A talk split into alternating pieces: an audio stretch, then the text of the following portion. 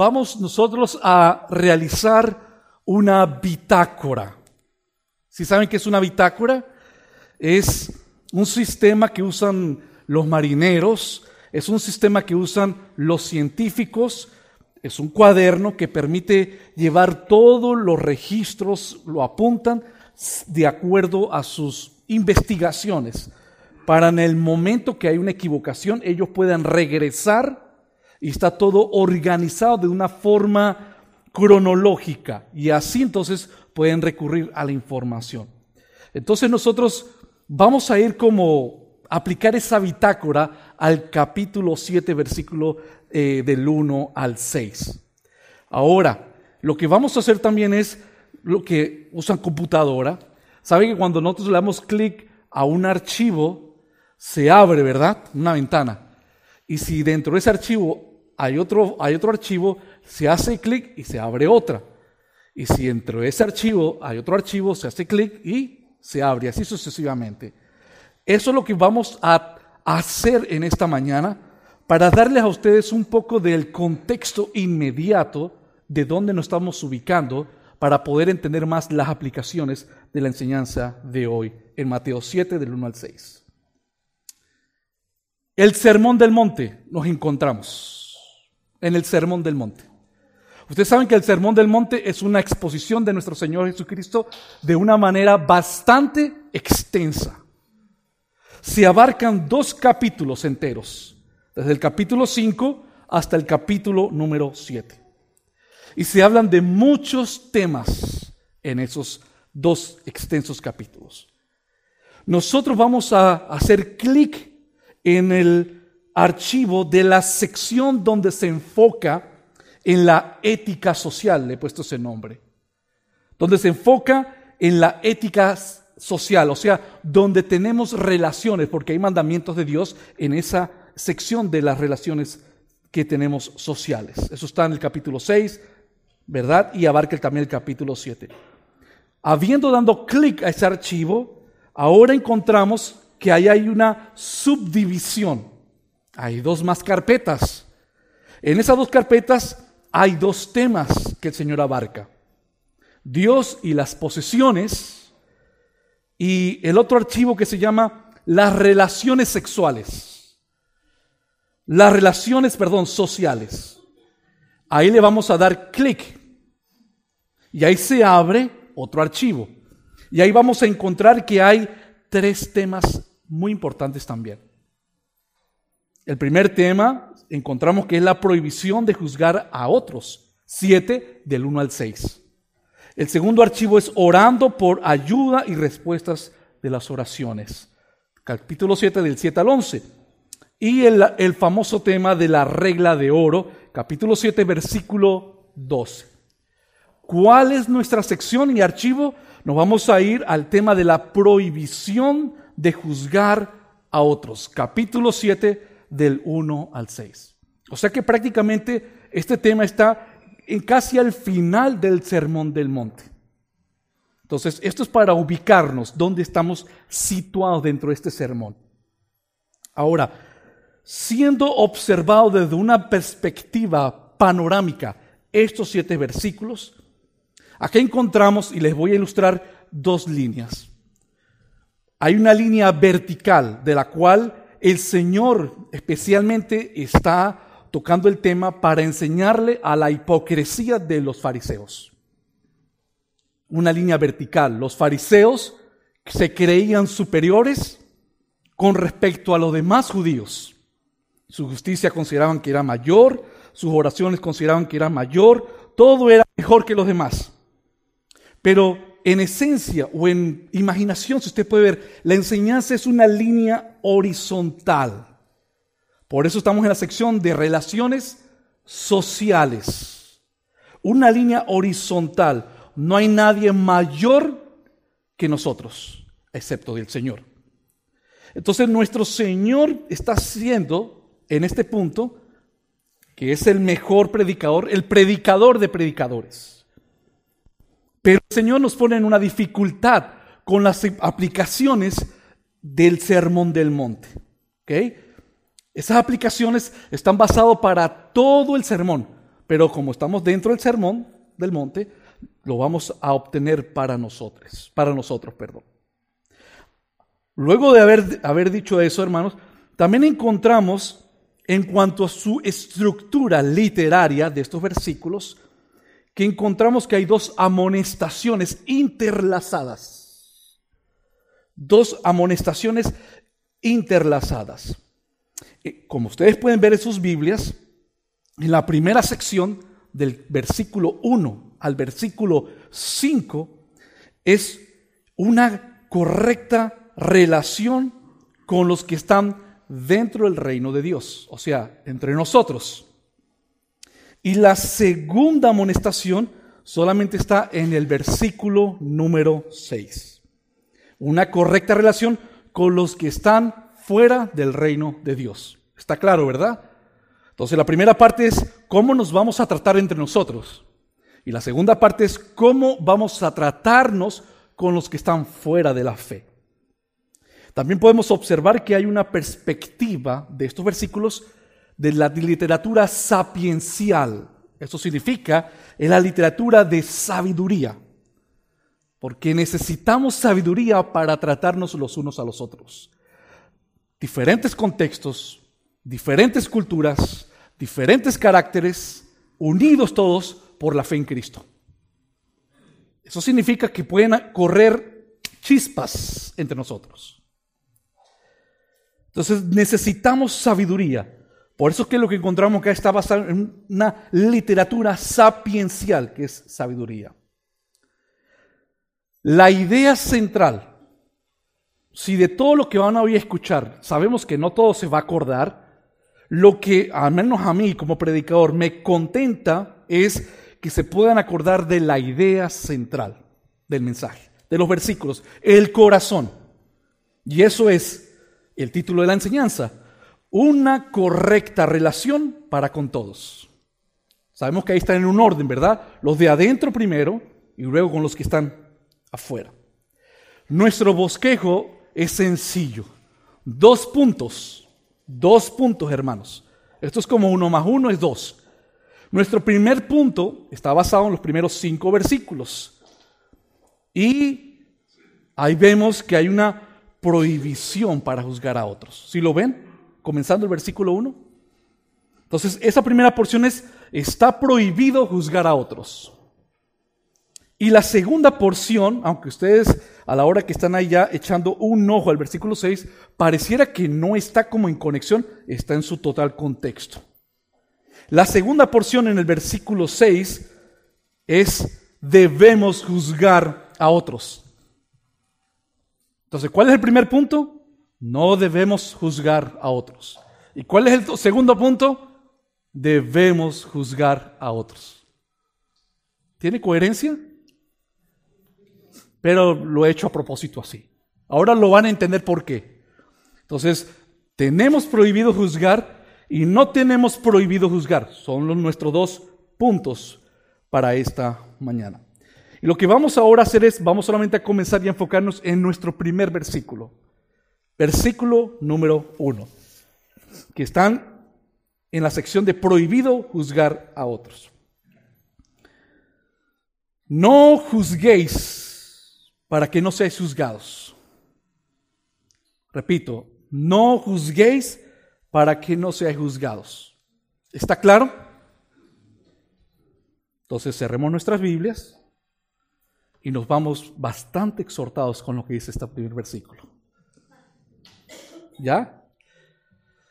El Señor ya lo hizo con su propia y lo hace con su escritura. Pero nos vamos a tener en la primera frase. ¿Cuál es la primera frase? No juzguéis. Entonces, no juzguéis, ¿qué lo entendemos? Que es una prohibición juzgar a los demás en cualquier parte y en cualquier momento. Entonces, también es importante ver que en este versículo, en este versículo, hay una causa y un efecto. Ley de física, causa y efecto. Si yo tiro una pelota hacia el cielo, esa es la causa. ¿Cuál es el efecto? Por la gravedad, va a caer. Ok, estamos bien. Tienen A en ciencias. Entonces, es importante que acá hay una causa y un efecto. ¿Cuál es la causa? No juzguéis. ¿Cuál es el efecto? Que si juzgas, vas a ser juzgado. ¿Ya? Son muy inteligentes, hermanos. Vamos a basarnos ahora en la causa. ¿Cuál es la causa? No juzguéis. Y esto es muy importante saberlo, hermanos. ¿Por qué se los digo? Porque si realmente es como dice, no juzgar a nada ni a nadie, ¿cómo sería nuestro mundo? Yo a los hermanos chinos le estaba enseñando esta mañana de una película y no me acuerdo otra vez, ni lo estaba pensando y no me acuerdo, de que están en una época que ocurrió un apocalipsis y pelean por la gasolina y el agua. No me acuerdo el nombre todavía, pero el punto de esa película es una escena muy gráfica para mostrarnos que si no hay y no podemos juzgar, estaríamos en un mundo de total caos, anarquía. Porque entonces el hombre que viola a una niña, nadie le puede decir nada. El hombre que asesina, nadie puede decir nada. ¿Sí ven? ¿Ven las consecuencias? Entonces, dice Romanos eh, eh, capítulo 14 que Dios ha, nos ha dado los gobiernos, las constituciones, las leyes. ¿Para qué? Para que exista un orden, hermanos. Entonces, queremos entender a qué se refiere el texto cuando dice no juzguéis. Y acá tenemos que obligadamente entrar un poco en lo que significa esta palabra en el griego. Pero no, se me asusten, no los voy a llevar muy profundo por ese, por ese lugar, solamente lo básico. La palabra juzguéis, crinete, es un verbo. ¿Qué es un verbo? Una acción. Está en presente, algo que estamos practicando, algo activo. Pero también es un imperativo. ¿Qué es imperativo? Una orden, un mandato de Dios. Entonces, no podemos juzgar. El verbo juzgar tiene, este verbo tiene una amplia semántica de lo que puede significar esta palabra siempre y cuando, y va a variar su contexto, su contexto. Por ejemplo, la palabra juzgar significa tribunales de justicia, significa el juez jurídico de una corte, significa leyes legislativas, significa condenar, ¿ok? Pero también significa discernir. Significa evaluar entre el bien y el mal. Y ahí la cosa se pone interesante. Porque la Biblia sabemos que nos manda a discernir. Le preguntaban una vez a John MacArthur, ¿cuál es el problema número uno de la iglesia? Falta de discernimiento. Muchas personas ven al diablo en, la, música, en los peluches, no sé, en las caricaturas, lo ven en todos menos en los falsos profetas. Ahora, entonces, la semántica de la palabra juzgar equivale entonces a condenar, a juez, a lo legislativo, pero también significa discernir y evaluar. Ambas. Entonces, queremos ver realmente con el contexto bíblico cómo y qué es lo que el Señor nos está hablando en de acuerdo al contexto. Entonces, este verbo en la semántica de juez, de condenar, como es un, un violador que lo traen delante de un juez y el juez agarra el martillo y cuando suena, el caso está, no se puede cambiar ya. Ese tipo de juzgar no podemos hacerlo con los hermanos de la fe. Entonces, pero ese tipo de juzgamiento tiene un respaldo bíblico. Y ustedes van a ver, tengo las citas, Romanos, por ejemplo, 14, del 10 al 13. Dice, pero tú, ¿por qué juzgas a tu hermano? O tú también, ¿por qué menosprecias, que es lo mismo de juzgar a tu hermano? porque todos compareceremos ante el tribunal de Cristo. Tribunal, Él es el verdadero juez. Porque escrito está, vivo yo, dice el Señor, que ante mí Se doblará toda rodilla y toda lengua confesará a Dios. De manera que cada uno de nosotros dará a Dios cuenta de sí. Así que ya no nos juzguemos más los unos a los otros. Está en el mismo contexto, está en el mismo peso en cuanto a la semántica de la palabra de no juzgar. O sea, no te puedes poner en la posición de Dios de dar los decretos finales. Santiago 4:11. Hermanos, no murmuréis los unos de los otros. El que murmura del hermano, y luego que dice, y juzga a su hermano, ¿qué es lo que hace? ¿Cuál es el efecto? Murmura de la ley y juzga la ley. ¿Quién es el autor de la ley? Dios. Pero si tú juzgas a la ley, dice el texto, no eres hacedor de la ley, sino juez. No, no queremos meternos en esos zapatos. Uno solo es el dador de la ley, dice el versículo 12, que puede salvar y perder. Pero tú, ¿quién eres para que juzgues a otro? Entonces, la semántica de este texto dice que está hablando de un juez único y absoluto. Y ese es Dios. Entonces el compromiso que, que tienen los discípulos y nosotros que estamos siendo ahorita como oyentes de la palabra, el compromiso que tenemos con el reino de Dios y con la justicia de Dios que se nos exige, no nos autoriza a adoptar una actitud condenatoria. ¿En qué sección estamos? De relaciones sociales. No puedo tener una actitud condenatoria contra quién primeramente? Contra mi hermano de la fe.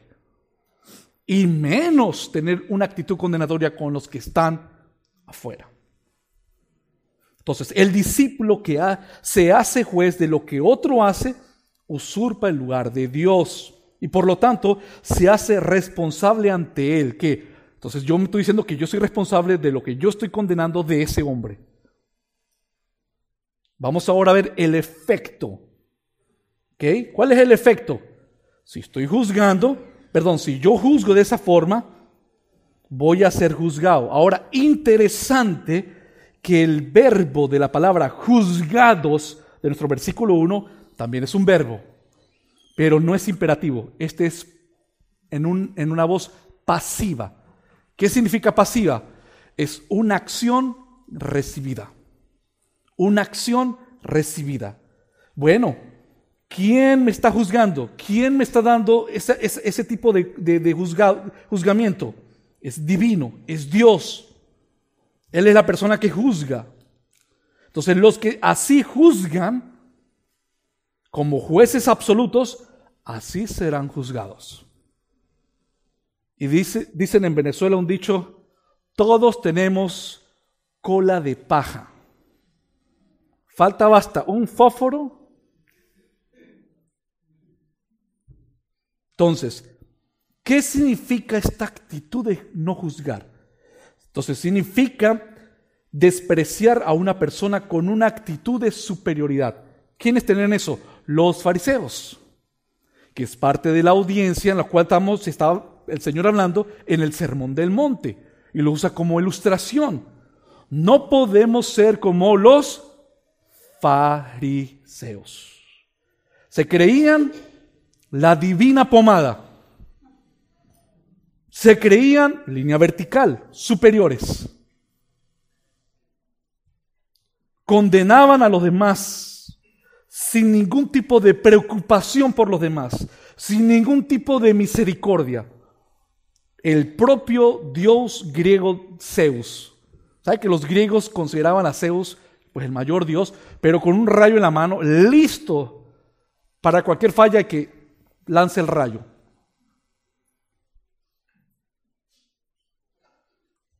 Vamos a ver el versículo número 2.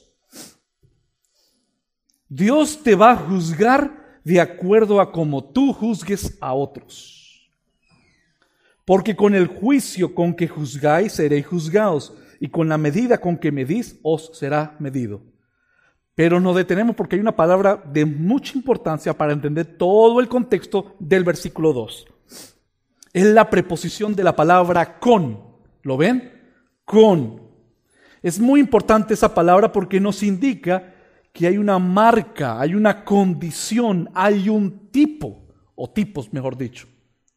Entonces, en otras palabras, con el tipo de juicio con que juzgáis, seré juzgado. Entonces, ya no está diciendo que hay un solo tipo de juzgamiento. ¿Lo ven?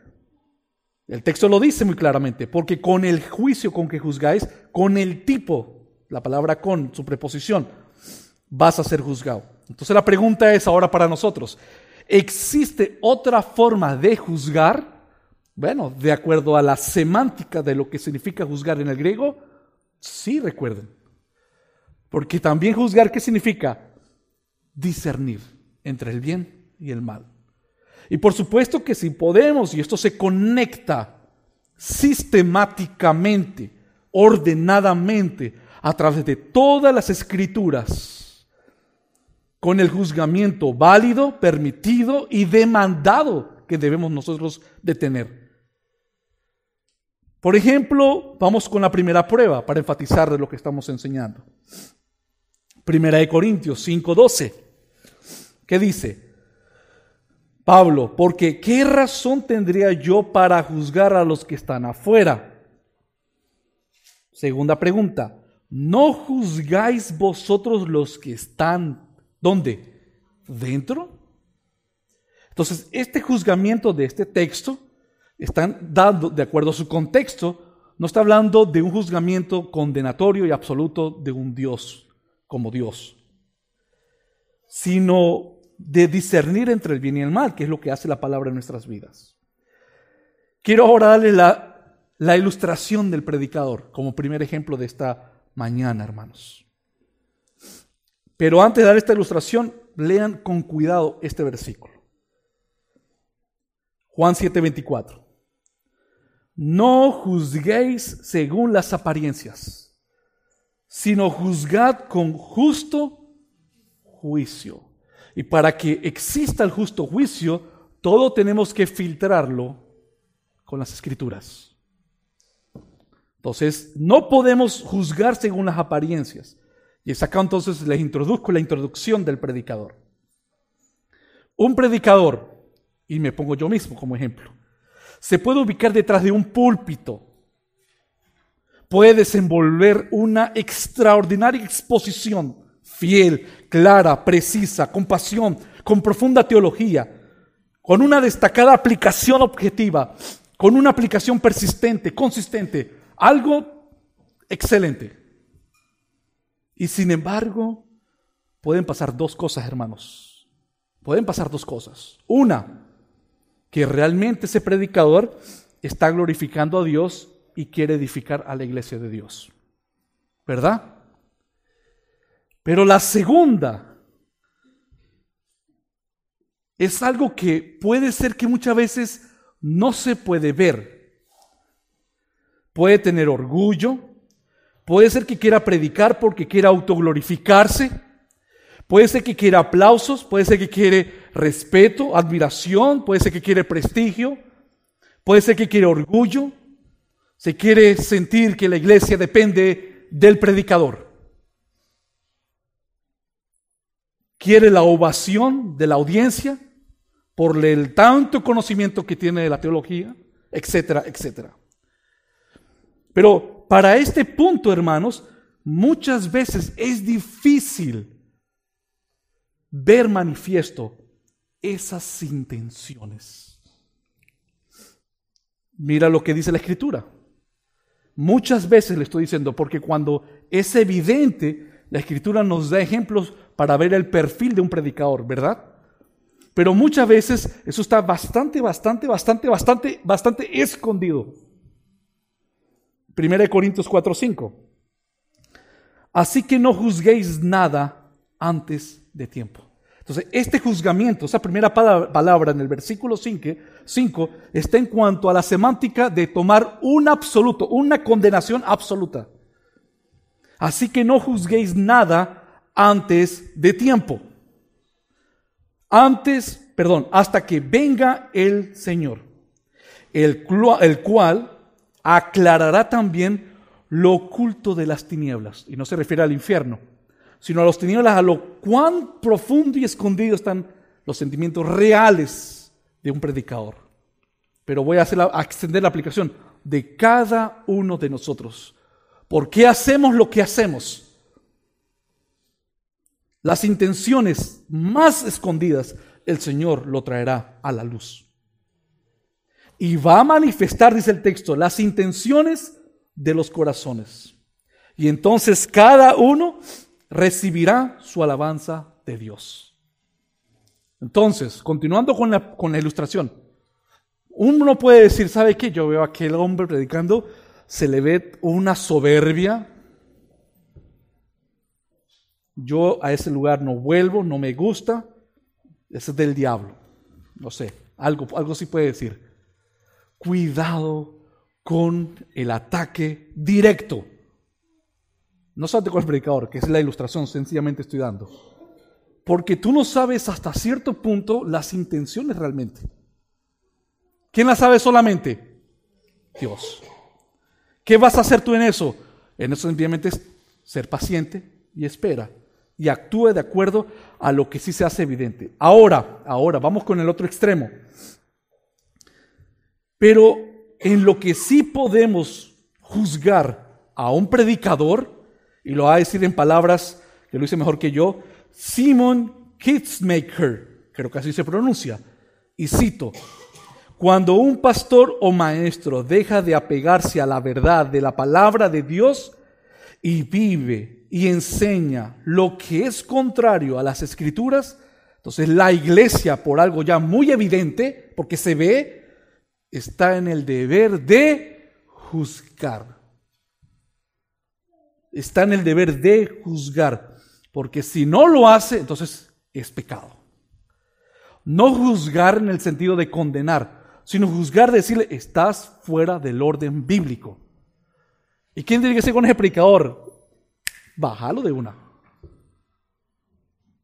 ¿Verdad? Ahora, en primera de Juan 4.1, dice el texto, amados, no creáis a todo espíritu, sino probad a los espíritus si son de Dios, porque muchos falsos profetas han salido por el mundo.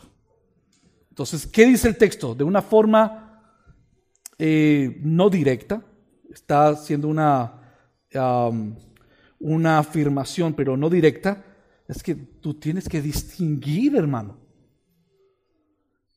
No vamos a hacer como cuando estábamos sin conocimientos antes, ¿verdad? O veníamos muchos nosotros con el trasfondo del, del, sistema romano. Y, me acuerdo que un tío mío decía, yo dejo ir a mi hijo donde sea, con los testigos, con los mormones, con los adventistas, igual todo es de Dios, todo es de Dios. Cuidado. El componente clave para este juicio que sí demanda el Señor es un juicio lícito. Gálatas 6.1. Hermanos, si alguno fuere sorprendido en alguna falta, ¿verdad? Si alguno fuere sorprendido en alguna falta, eso no pasa en esta iglesia. Eso son en otras. Y estoy siendo sarcástico pasa también en esta. Si alguno fuere sorprendido en alguna falta, vosotros que sois espirituales, ¿qué van a hacer? Restauradle. Pero mira la diferencia, con espíritu de mansedumbre, considerándote a ti mismo. Que puede ser que mañana te pongan a ti en la silla caliente. Entonces, el juzgamiento lícito tiene la humildad, tiene la mansedumbre, y dice, hermano, yo te amo tanto que te quiero ayudar y para eso te tengo que exhortar. Pero también sé que mañana vas a tener que corregirme a mí. Eso sí es permitido y eso es demandado para la iglesia. ¿Se acuerdan? 1 Corintios capítulo 5, el caso del joven que estaba haciendo incesto, viviendo con la madrastra. Y Pablo cuando se da cuenta, ¿y qué decían los hermanos? Los hermanos no, nada. ¿Y cuál fue las palabras de dulzura de Pablo. ¿Cuáles fueron? ¿Qué están haciendo? La Biblia es muy clara en lo que se ve evidente de ustedes lo que tienen que hacer. ¿Cómo pueden permitir un, un pecado tan evidente entre ustedes? ¿Y qué dijo Pablo? Saquen a ese perverso y sea entregado. Eh, pues, son palabras graves. Claro, eh, Pablo lo, dijo porque él era apóstol. No hay sentido para nosotros en ese juzgamiento lícito de superioridad. No tenemos deseo de quedar bien a costa de cualquier otra persona. En el comentario de Brunner dice que esta es la otra cara de las bienaventuranzas que está en, en Mateo capítulo 5. Así comienza el Sermón del Monte, las bienaventuranzas. Entonces Brunner dice, y cito el texto bíblico, que es lo que él cita. Bienaventurados los misericordiosos porque ellos alcanzarán misericordia. Bienaventurados los misericordiosos porque ellos alcanzarán misericordia. Dios bendice a los que son misericordiosos. Dios bendice a los que son misericordiosos. ¿Dios qué? Bendice a los que son misericordiosos. Dios bendice a los que son misericordiosos. Dios bendice a los que son misericordiosos. Hermano, ¿qué tanto lo repite? Bueno, pues los expertos dicen que cuando algo se repite más de 15, 17, 20 veces, se nos queda. Entonces, Dios bendice a los que son misericordiosos. También podemos decir e introducir el ejemplo de la ley de talión. ¿Lo han escuchado? Es la de la escritura o la ley de la retribución. Mateo 5:38. Oíste que fue dicho, ojo por ojo y diente por diente. Igual pasa con el juzgamiento equivocado. Si yo juzgo con el juzgamiento condenatorio, así me va a juzgar Dios. Mateo 6:14, porque, porque si perdonáis a los hombres sus ofensas, os perdonará también a vosotros vuestro Padre Celestial. Mas si no perdonáis a los hombres sus ofensas, tampoco vuestro Padre os perdonará vuestras ofensas. Entonces no podemos determinar un juzgamiento absoluto sobre los hermanos. Santiago 2.13. Porque juicio, este es como anillo al dedo, este versículo. Porque juicio sin misericordia se hará con aquel al que no hiciere misericordia. Y la misericordia triunfa sobre el juicio. La ley de talión. Pero ¿quién aplica la ley de talión? El Señor. Entonces, esto es como un freno, ¿ok? Para nosotros. Vamos ahora a la próxima porción de nuestros versículos. Mateo 7, ahora del 3 al 5. Ocuparte primero de tu mayor problema antes del problema de tu hermano. Ocúpate primero de tu mayor problema. Dice la palabra, ¿y por qué miras la paja que está en el ojo de tu hermano y no echas de ver la viga que está en tu propio ojo? Pregunta, ¿y cómo dirás a tu hermano, déjame sacar la paja de tu ojo y aquí la viga en el ojo tuyo? ¿Qué dice el 5? Lo voy a decir en, voz baja porque exclamación significa lo contrario. Hipócrita. Saca primero la viga de tu propio ojo y entonces verás bien para sacar la paja del otro, perdón, de la paja del ojo de tu hermano. ¿Qué es lo primero que observamos de este texto, hermanos? Lo primero que observamos de esta sección es que encontramos dos preguntas retóricas. ¿Sí saben que son preguntas retóricas? Que tienen una respuesta obvia. Luego de las dos preguntas retóricas, encontramos en el versículo 5 una acusación entre, entre, entre signos de exclamación, hipócrita. Esa es la acusación. Y el resto del versículo 5 podemos identificar claramente el resultado y aplicación de cómo y qué debemos de hacer. Entonces acá Jesús ilustra ahora la insensatez de la mayoría de los juicios que hacemos nosotros. ¿Y qué hace, y qué hace el Señor? El Señor usa una ilustración, pero dentro de esa ilustración hay una hipérbole. ¿Qué es una hipérbole? Es un tipo de lenguaje exagerado. Y voy a darlo en una ilustración que a mí me gusta el fútbol. Ustedes saben que hay un jugador de Brasil que cuando medio lo tocan, ah, ya lo dijeron por, si les gusta el fútbol. Neymar, medio lo tocan y ¿qué hace? Da como, no sé, 20 volteretas. Eso es una forma de hipérbole exagerado. Bueno, en este sentido, la hipérbole es gramatical para nosotros. El lenguaje que está usando el Señor es una ilustración bastante, bastante exagerada, porque no por la, no por la paja en el ojo de, un de nuestro hermano, sino por el tremendo y tronco rolo de viga en los ojos de nosotros. Sabemos que en eso en una realidad pues no es posible, ¿verdad? Pero es la enseñanza para dar énfasis no a la paja, a la viga. Entonces, está claro que no le preocupa al Señor los trozos literales, sino nuestros pecados. ¿Cuántas veces nosotros predicamos a los demás de una forma tan rápida, hermanos? Tan rápida, y por eso que esto es necesario para volverlo a recordar. Porque si el Señor lo tiene incluido en el Sermón del Monte y la audiencia del Sermón del Monte son los que están dentro del reino, es porque esto nos pasa a nosotros, hermanos. ¿Cuántas veces criticamos a los demás tan rápido? Si aquel hermano me miró mal, yo no sé qué le hice. Yo no sé qué, le pude haber hecho, ¿sabe qué? Yo ya con él de lejitos mejor.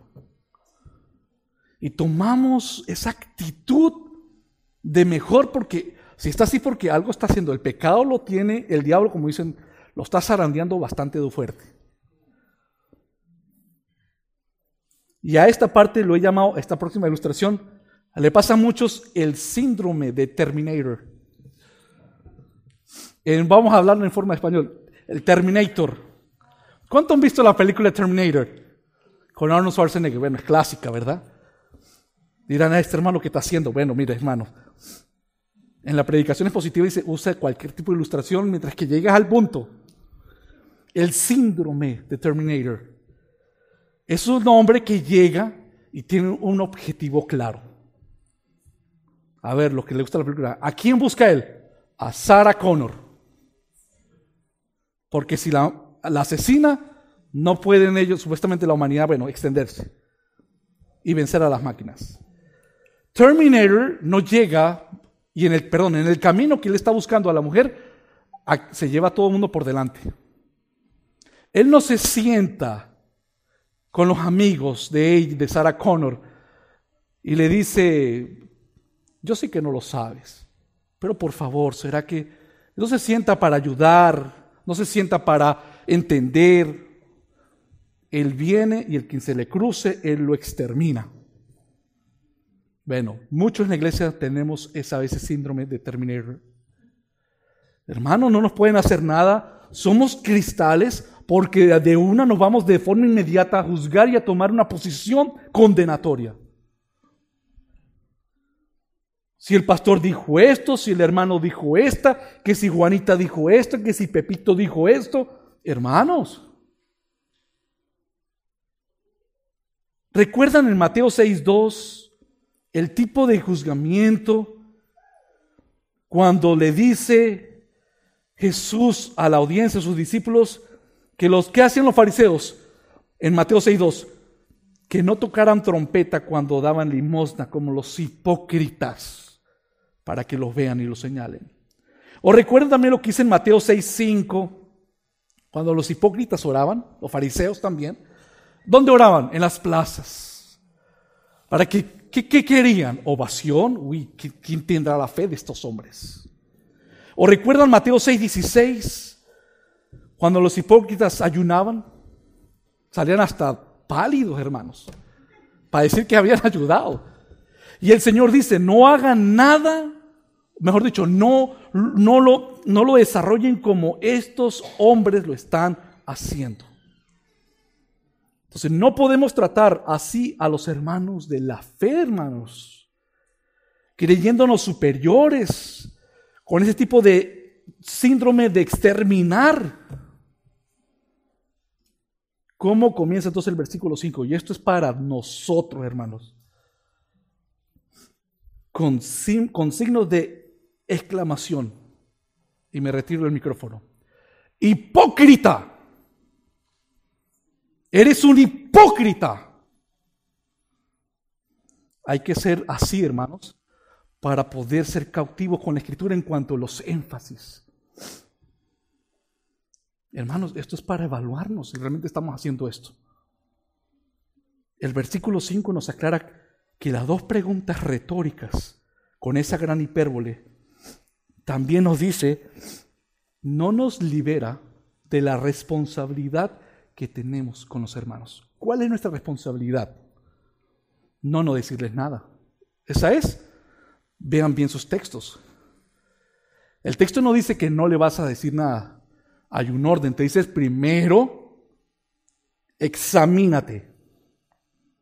Primero, saca la viga. Y recién ahí puedes ir, acercarte y ayudar al hermano. Entonces, para ayudarlo hay que discernir si está bien o está mal. Debemos juzgar, pero de una forma correcta.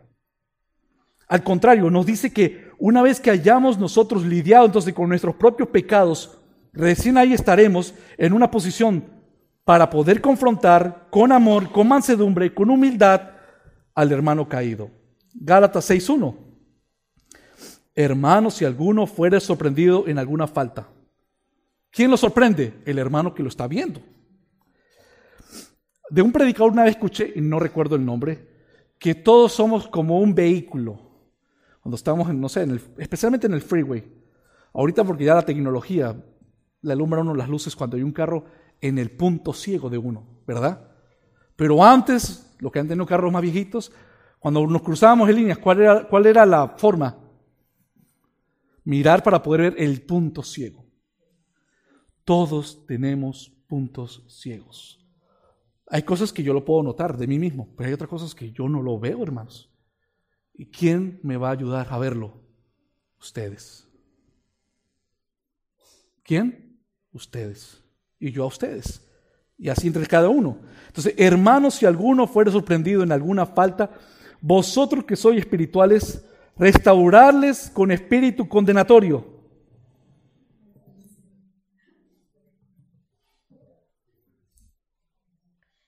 Nada de síndrome de Terminator, ¿no? Con espíritu de esa mansedumbre, considerándote a ti mismo, como que tú te estás viendo ahí sentado. No seas que tú también seas tentado. Antes de continuar a nuestro último versículo, volvamos rápidamente, perdón, al capítulo, perdón, a, la, a la historia de la hipérbole todavía, la ilustración.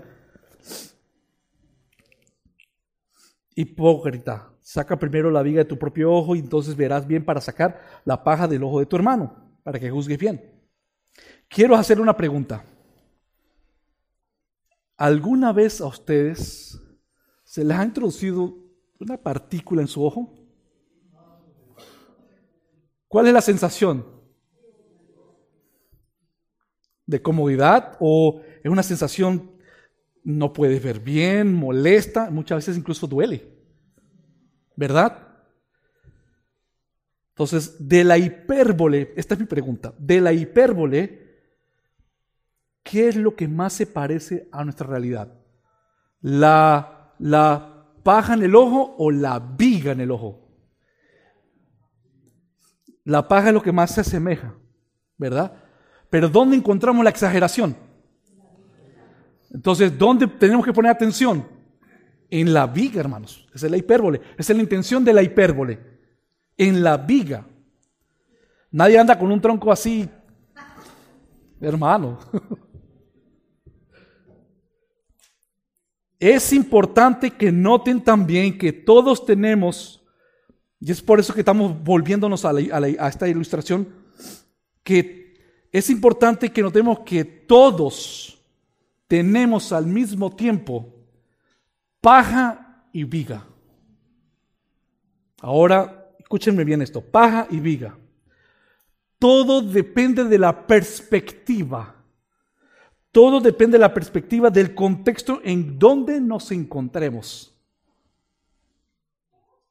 Si yo veo a mi hermano, a ver, otra ilustración, va a ser creo la última ilustración. Si yo veo a mi hermano, vamos a decir, iba a decir Juan, pero aquí hay muchos hermanos Juanes. No, no.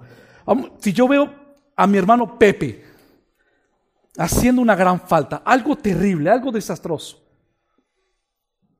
yo debo ver su falta de él como que, como una paja, aunque sea una gran falta lo que esté haciendo. Tengo que verlo como una paja. Y debo ver mi falta que yo tengo, que puede ser incluso puede ser muchas veces menor que la de él. Pero tengo que ver mi falta como una viga, hermanos. ¿Lo ven? ¿Lo entienden? Entonces todos tenemos una viga y paja al mismo tiempo, de acuerdo al contexto donde nos situemos. ¿Por qué? Porque si nosotros estamos conscientes que todos tenemos una viga, eso me lleva a frenarme, me lleva a meditar antes de hablar, me lleva a esperar antes de actuar. Entonces, eso da como resultado por la ilustración de la hipérbole, que lógicamente dolerá, dolerá mucho más sacar qué cosa? La viga de mi ojo que la paja en el ojo de mi hermano. ¿Qué va a doler más? Pablo dice, examínate. Pero vamos a hablarlo, como dicen en la gramática, de la forma educada, es vamos a examinarnos. Vamos, me estoy incluyendo. Vamos a examinarnos. Si estás en la fe, si eres del Señor, si habrás nacido de nuevo, si tengo evidencia, si hay fruto, no, muchos dirán, mano, yo estoy dando frutos, pero ¿qué frutos qué? ¿Malos o buenos? Porque también hay frutos de la carne. Entonces no basta con frutos, no, frutos del Espíritu. Entonces eso nos lleva que cuando el Señor con su palabra nos corta, hermano, y nos hace ver nuestros pecados, y antes de yo salir como Terminator a ir a tumbarle la cabeza a mi hermano, voy a ir pausado, que después que el Señor me ha hecho a mí la operación de sacarme y con lo que yo estoy sufriendo, voy a ir luego con qué? Con una actitud de amor, con una actitud de humildad, mansedumbre, paciencia, hermanos, también.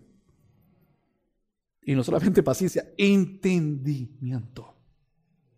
Porque sabemos el dolor que causa haber sacado la viga de nuestro propio ojo. Segundo punto, debemos juzgar a otros.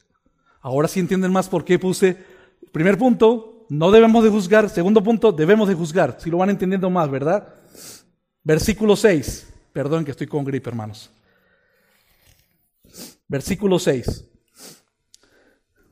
No deis lo santo a los perros, ni echéis vuestras perlas delante de los cerdos, no sea que las pisoteen y se vuelvan y os despedacen. Sinceramente, hermanos, ¿qué es lo primero que ustedes ven de este texto?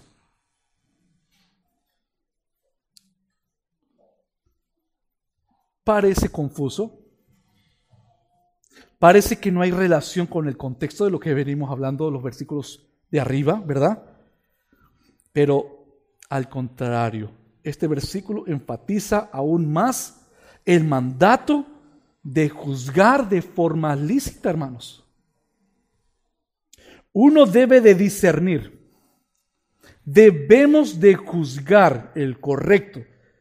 Si presentamos o no a otras personas lo que es santo. ¿Y qué es lo que es santo, hermanos? su, palabra, su evangelio. Debemos de discernir y juzgar si presentamos o no a otras personas lo que es santo. ¿Por qué? Porque podemos esperar una reacción. ¿Cuál es la reacción? Abusos, blasfemias, injurias, golpes.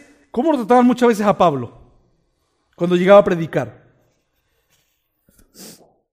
Entonces, en estos casos se requiere, y vuelvo a repetir lo el versículo de Juan 7:24. ¿Qué se requiere? No juzgues según las apariencias, sino juzgad con justo juicio. Entonces, con cuidado, no quiero decir con eso en lo que puede ser que muchos consideran que esto es la parte de lo que se llama el hipercalvinismo, que no vamos a cumplir la gran comisión de Mateo 18, 19, 28, 19. Y por todo el mundo predicar el Evangelio. ¿A quién? A toda criatura. No estamos hablando de que no vas a compartir la palabra. Tienes que hacerlo con todos. Porque si tú dices, Él no la merece, tú te estás creyendo superior. Y estás cayendo en el juzgamiento que la palabra dice que no debes hacer. Entonces, lo que dice el texto es que tienes que ver después que tú prediques, hay dos tipos de reacciones. Hermano, cuando predicamos la palabra hay dos reacciones. O creen y la abrazan o la rechazan y blasfeman de la palabra. No hay más. Dice el texto, no deis lo santo a los perros ni echéis vuestras perlas delante de los cerdos. Entonces, acá tenemos algo interesante también en esta porción un paralelo por lo que es natural suponer que tanto lo santo y las perlas es el Evangelio. Los perros como los cerdos, según la gramática, son los sujetos. Y los verbos, pisotear y despedazar. Ahorita les voy a mostrar una, una gráfica, un cuadro que les hice, hermanos, porque cuando en la escritura se ve estos paralelos lineales, se le dice que eso es un quiasmo. Y no se me asusten con esa palabra. Esto es algo como cuando decimos hipérbole o metáfora, ilustración. ¿Me explico? Entonces, en la gramática hay algo que se llama quiasmo y en las escrituras los autores muchas veces hacían esto para dar un énfasis. ¿Qué es un quiasmo? Sencillo. Se refiere a un estilo literario que presenta conjuntos de ideas en paralelo. ¿Sí? Conjuntos de ideas en paralelo entre sí. Pero que en la en, el paralelo, la última porción del paralelismo está invertido. Ahora, por eso es que para explicar esto les puse la gráfica. Entonces, hemos extraído los, eh, los santos, las perlas, que es el Evangelio, los sujetos, que es perros y cerdos, y luego las acciones que hacen, acción de pisotear y despedacen. Acá encontramos exactamente esto, un quiasmo, un paralelismo un paralelismo. Ahora, también encontramos, y por eso es que se llama un quiasmo, porque en la última porción, donde dice pisotear y despedacen, está invertido. ¿Qué quiero decir con esto? Los cerdos son más propensos a qué? A pisotear. Que los perros que están más por la naturaleza habituados a despedazar. Si ve entonces que la última porción del paralelo está invertido. Debería despedazar estar bajo de perros según el orden cronológico del texto, pero está invertido. Bueno, a esto se le llama quiasmo. ¿Ok? Ahora, el quiasmo dice que cuando se hace esto es para hacer resaltar lo que está como una hamburguesa en el medio. ¿Por qué vamos a comer hamburguesa? Especialmente ¿por qué? Porque tiene el pan o la lechuga, aunque dependiendo del vegetariano, ¿verdad? Cuando hay una hamburguesa con vegetales, pero sin la carne, ¿pero qué sentido tiene esto? Tiene que estar ahí la, la comida sólida. Bueno, el quiasmo lo que hace es que la comida sólida, ¿qué nos interesa? Los perros y los cerdos de identificar. Eso es lo que hace el quiasmo. Identificar, y eso es lo que resalta el énfasis. ¿Qué es lo que el texto entonces último, el 6 nos dice? Que no eches, porque ya tú sabes que es las perlas, el Evangelio, y tú también sabes las acciones que vas a recibir, pero necesitas entender quiénes son los perros. Tú necesitas saber quiénes son los cerdos. Ahora, recuerden que la audiencia de Mateo es quién? La comunidad de judíos. Eso es muy interesante saber. En la predicación expositivo siempre se enseña con una gráfica que el, texto bíblico, antes de aplicarlo a nuestras vidas, va primeramente a su audiencia original. Eh, Mateo está presentando para los judíos del siglo I que tanto los perros como los cerdos en la mente de los judíos, ¿qué significaba, hermanos?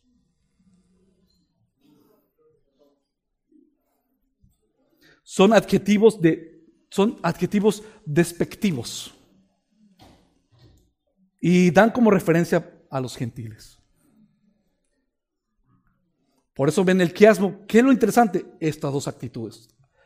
Pero atención, Pedro utiliza estos términos de la sustancia de la carne acá en nuestro quiasmo de forma similar en segunda de Pedro 2.22.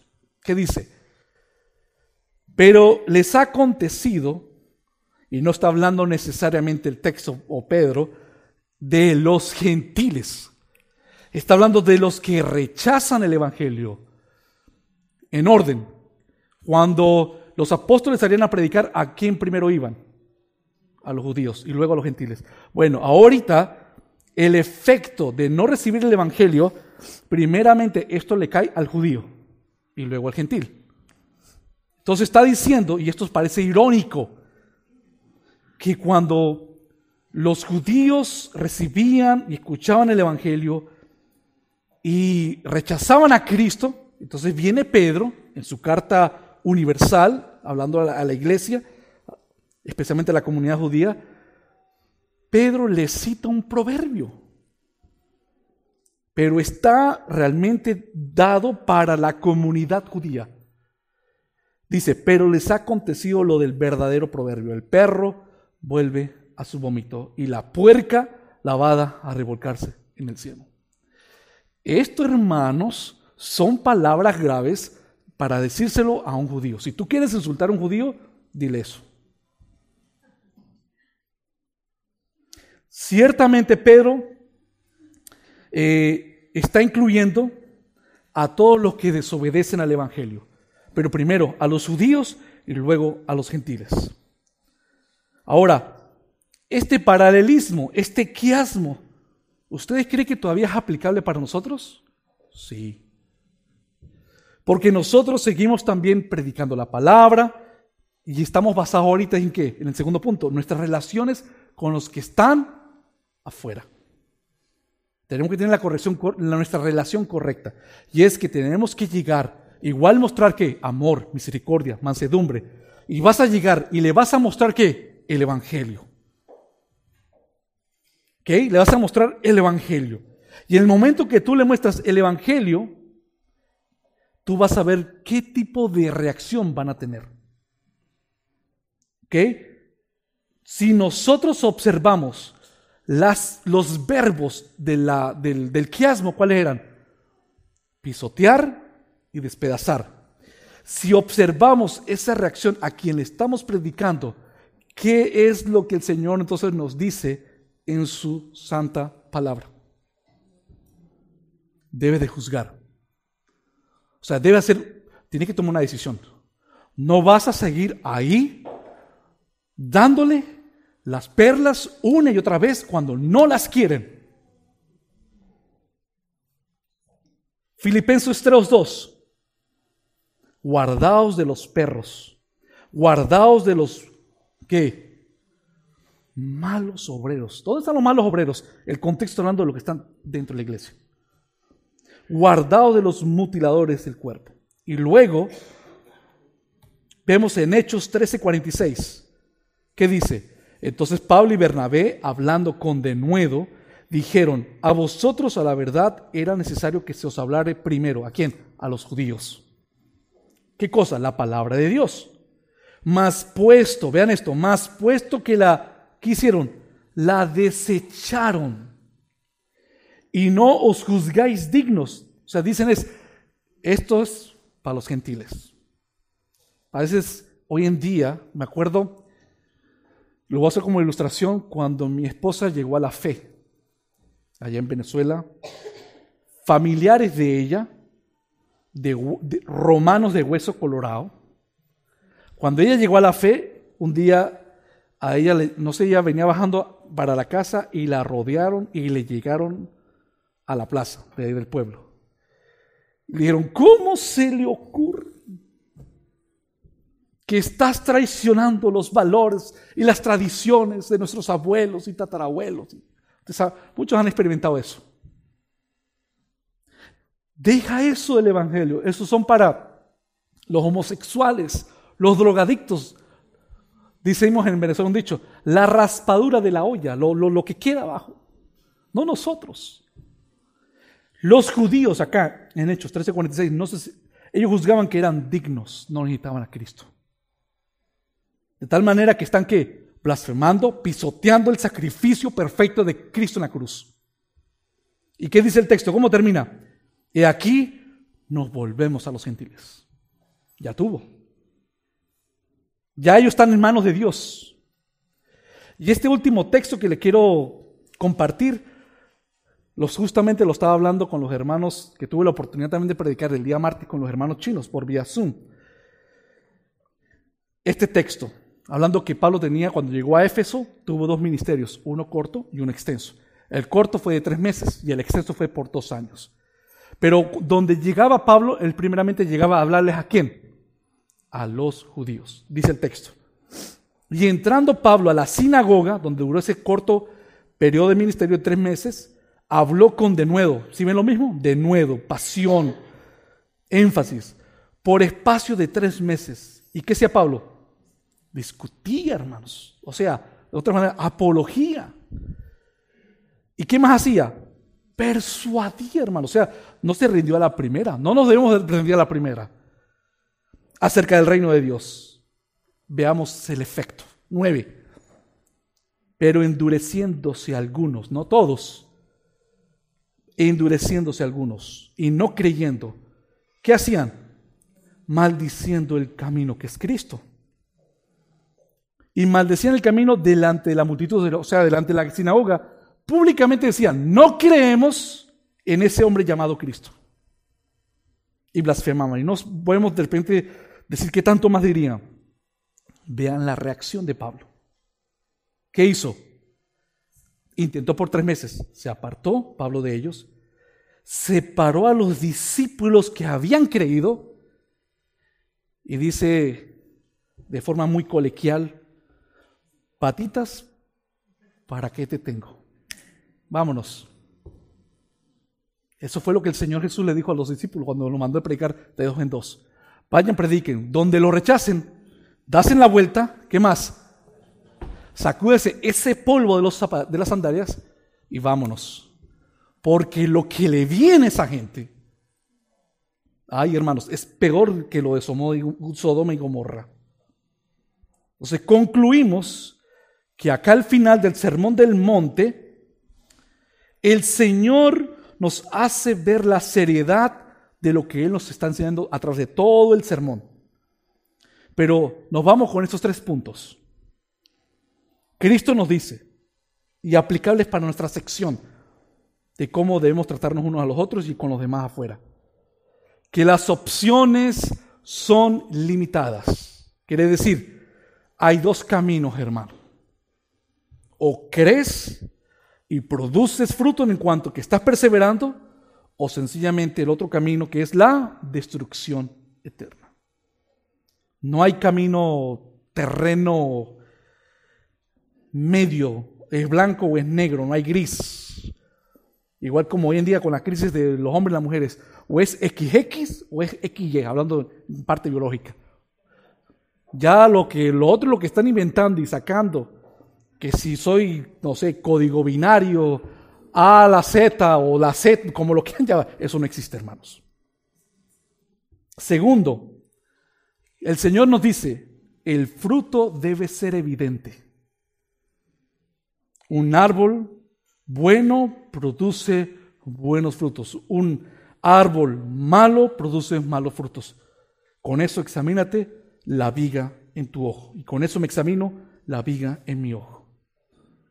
Todos caemos en esas dos categorías.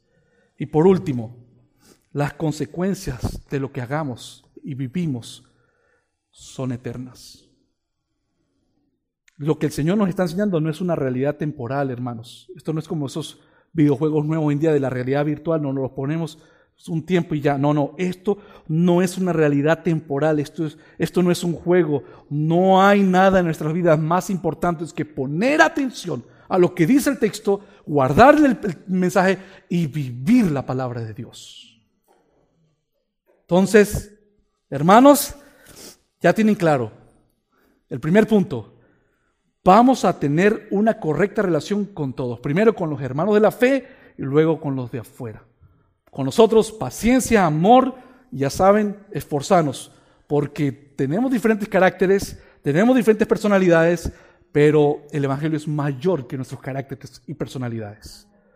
Padre que estás en los cielos, te damos las gracias en esta mañana, Señor, o ya parte de esta tarde, por tu mensaje, por tu palabra, por tu exhortación porque nos los muestras desde tantas perspectivas, tantas formas, tantos textos bíblicos, con ilustraciones, con ejemplos. Hermano, debemos rendirnos delante del Señor. No nos defendamos, no nos justificamos, sencillamente digamos, heme aquí, Señor, saca de mí esta viga, para yo entonces poder ayudar y cumplir tu mato de juzgar de una forma correcta, mi hermano. Y nos vamos a nuestras casas. Sabemos que no todos nos vamos a acordar de este estudio, pero que nos acordemos de la idea central. Tener una correcta relación con todos. Entonces te lo pedimos en el nombre de Jesús. Amén.